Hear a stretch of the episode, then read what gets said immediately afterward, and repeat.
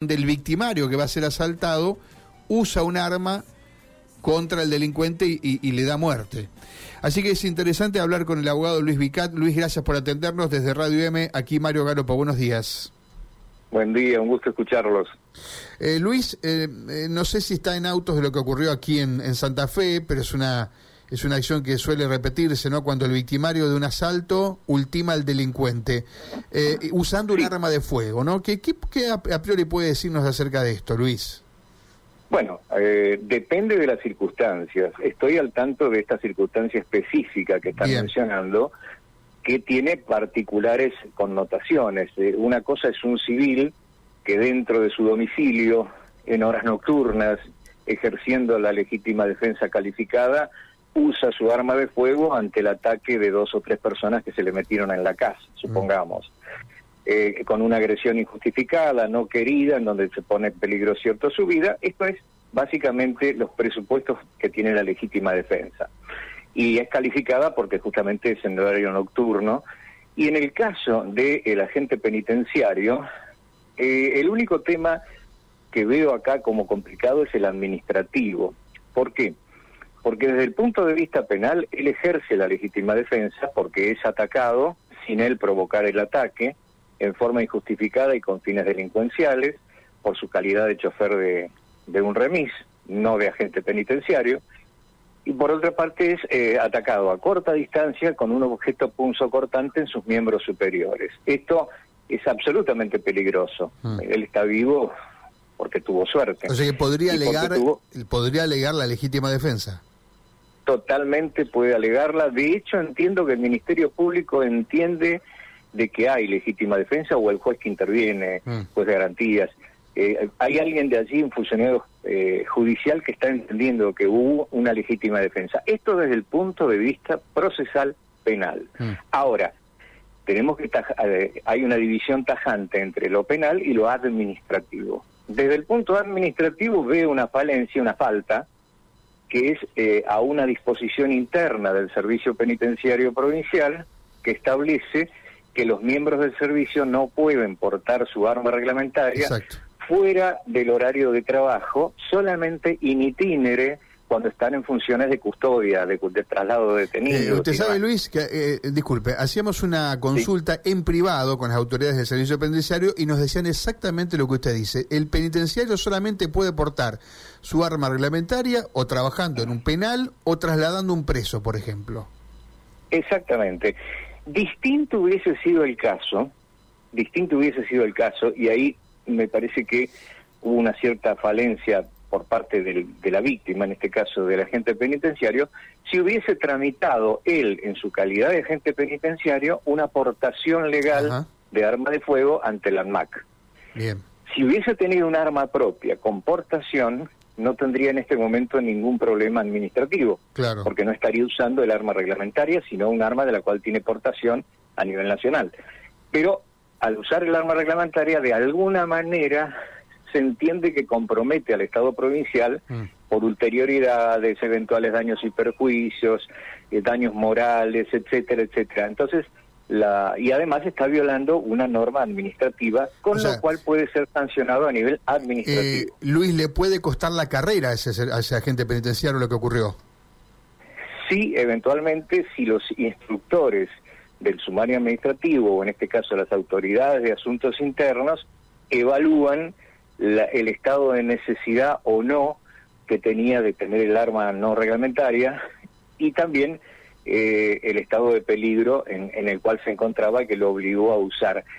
Tal vez pueda ser, no lo sé porque no estoy en la causa, pero que el agente penitenciario también se encontraba in es decir, había salido de su trabajo y llevaba el arma a la casa, pero entiendo que en Santa Fe esto no es posible, como en otras provincias, sino que el arma se deja eh, se deposita y se, se toma el servicio, se le da el arma, se deja el servicio, entrega el arma. O sea que es un Estado que no, no tiene un Estado policial en la calle, digamos, por decirlo así. Le, le cambio eh, eh, el sujeto en cuestión. Vamos a suponer que quien conducía el remis, el remisero, era policía. ¿Cambia esta situación o es la misma? No, cambia totalmente. Cambia totalmente porque el personal policial tiene lo que se llama Estado policial. Y el Estado policial está vigente de alguna manera las 24 horas. Él tiene la obligación, inclusive puede ser acusado de debilidad moral si no lo hace, de actuar en protección de sí mismo o en protección de terceros, porque su calidad de policía no termina con el horario de trabajo. O sea, cambia totalmente, porque recién alguien confundía a un agente penitenciario, un oyente, ¿no? Con un policía. Yo hacía la diferencia, son cosas totalmente distintas, ¿no? No, no, inclusive le digo más. Eh, hay provincias, como la provincia de San Luis, en la cual yo he formado algunas camadas de, del Instituto Superior de Seguridad Pública, en donde cursan juntos los primeros años el, el servicio penitenciario y, los cadetes policiales. Y luego, llegado a un punto de la carrera, cada uno sigue su rama específica. Mm. Y egresan al mismo tiempo y demás, pero no son lo mismo. Una cosa es el servicio penitenciario y otra cosa es el policía, que sí tiene en, en la generalidad de los casos el estado de 24 horas. Hubo proyectos hubo proyectos a nivel nacional inclusive en algún momento, con alguna connotación ideológica si se quiere, que pretendían que el personal policial dejara el arma en la comisaría y al tomar el servicio lo mismo que si fuera una cárcel. Pero eh, afortunadamente no prosperaron porque imagínese a la salida de una villa estuviese siendo una masacre. claro. Una pregunta más, Luis. ¿Puede alegar, ahora es interesante, va a ser escuchar al fiscal, a los abogados defensores, pero ¿puede alegar e, e, el, abogado que va a actuar eh, en representación de, bueno, quienes quedan, digamos, familiares del delincuente abatido, pero ¿puede alegar eh, una desproporción en el uso de esa legítima defensa? No en este caso particular. Yo si fuera abogado defensor del penitenciario rebatiría esa, esa posición. ¿Por qué? porque un arma punzocortante a la distancia eh, en, la que se usó dentro de un habitáculo es eh, infinitamente más peligrosa inclusive que un arma de fuego. Ajá. Si me viene, si no cumple las reglas de Teruel, o sea, si está a más de 7 metros y medio, me viene corriendo a 10 metros con el cuchillo en la mano y yo utilizo mi arma de fuego... Es otra cosa. En, en Estados Unidos me dan una medalla y acá me procesan. Ajá, bien, es interesante el debate, ¿no? Porque usted eh, ya se mete en la tecnicidad de esta cuestión, eh, que por eso decíamos que es, interesante después la, lucha, entre comillas, que se va a dar entre eh, los que van a imputar a, e, a este hombre, los que van a defenderlo eh, y, sabe que también lo que todavía tenemos que conocer es la mecánica del hecho, que eh, está bastante desconocida porque el hombre cae muerto, el asaltante, en el asiento del acompañante de un remisero. ¿Cómo se metió ahí si habitualmente eh, los pasajeros van detrás, no en el asiento de atrás? O sea que es interesante conocer... Pero es remis. Ajá. Es remis. A ver, es muy una práctica muy común en el remis. Yo la utilizo en lo personal también es decirle al remisero, me puedo sentar en el asiento del acompañante, así no queda evidente que es un auto de alquiler o un auto de un funcionario que tiene chofer y que va sentado en diagonal en el asiento trasero. Eh, para evitar esa confusión, mm. eh, uno se sienta al lado del chofer. Capaz que este delincuente le dijo, eh, lo puedo acompañar y el, el agente penitenciario, en este caso chofer, no tuvo ningún inconveniente, pero lo que quería era tener una cercanía para el ataque. E, ese armado de, esa escena es la que nos falta conocer y que seguramente la vamos a conocer cuando escuchemos a los fiscales, ¿no? Ya en el momento en que van a imputar a este hombre. El hombre está detenido aún, eso es normal que pase en este tipo de procesos. El hombre, sí.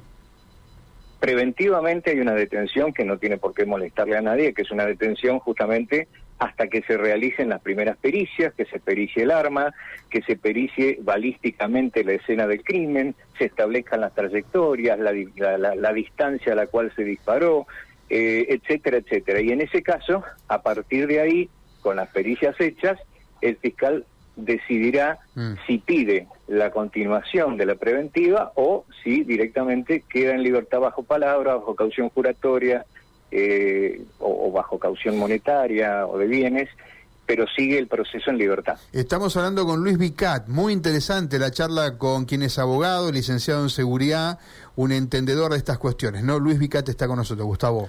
¿Qué tal? Buen día, doctor, ¿cómo le va? Buen día, ¿qué tal? Eh, en la legítima defensa supuestamente deben cumplirse los tres supuestos de agresión ilegítima, falta de provocación de parte de quien se defiende y la racionalidad en el medio empleado, sobre todo para la legítima defensa privilegiada. Eh, ¿Se le podrá imputar esto en, esta legítima defensa? Es decir, alguien que, si bien no está en su casa, pero sí es un, vehículo, es de noche, eh, hay... Exactamente. Exactamente. Esa es la posibilidad Estoy de acuerdo con usted. a nivel de estrategia defensista, eh, yo usaría justamente este argumento. Y usaría el argumento que había una proximidad que eh, implicaba un grado de peligrosidad extremo porque estaba justamente sentado en el asiento del acompañante y lo ataca, de hecho lo hiere en los miembros superiores, no alcanza a matarlo, no alcanza a matarlo porque la gente se defiende y se defiende con lo que tiene en ese momento el arma de, fuego que por ahí eh, incorrectamente desde el punto administrativo la tenía, pero defiende su vida, el valor supremo y entonces en ese habitáculo cerrado se puede dar la legítima defensa privilegiada también, sobre todo si fue en horario nocturno. Claro, y la cuestión de la portabilidad del arma, porque también el fiscal puede salir con esto, ¿no? Este, está portando un arma en, en un espacio que... Ahí hay otra cuestión, ¿no? ¿Es público o no es público el auto? El interior de un auto. Es público. es, va, depende. Eh, el interior de un auto es privado el interior de un remis y de un taxi debidamente habilitado es un vehículo semipúblico. Claro, el, tema de la aportación pública del arma de fuego. Claro, exactamente. Eh, él, él lo estaba aportando en un en un vehículo que yo no sé si estaría habilitado como tal. O sea, hay, zonas grises ahí, ¿no? Hay zonas grises. Hay zonas, hay zonas grises sobre las cuales es, es muy interesante poder trabajar después mm, mm. en, en forma muy enjundiosa y detallada él va a tener que tener una buena defensa seguramente, pero eh, se puede trabajar en el sentido de hacer prevalecer la teoría de la legítima defensa sin perjuicio de la sanción administrativa que claro, son dos cosas distintas, ¿no? E, evidentemente, si bien Gustavo pone allí algún grado de eh, duda y está bueno saber si el hombre podía estar autorizado, aquí lo que sabemos es que ya está pasado de disponibilidad y que tiene un sumario en elaboración por el sector, por la parte administrativa, como usted explica bien, por si él podía o no estar teniendo, portando un arma eh, del Estado santafesino. Yo lo pienso en función de un civil, un civil, una persona común y corriente, que tal vez es legítimo usuario de arma de fuego, mm. y la lleva en el vehículo. legítimo usuario, sí, sí, sí, perfectamente. Pero la ley establece que, la ley establece que el arma debe llevarse descargada y con la munición separada del arma. No, si tiene portación, no.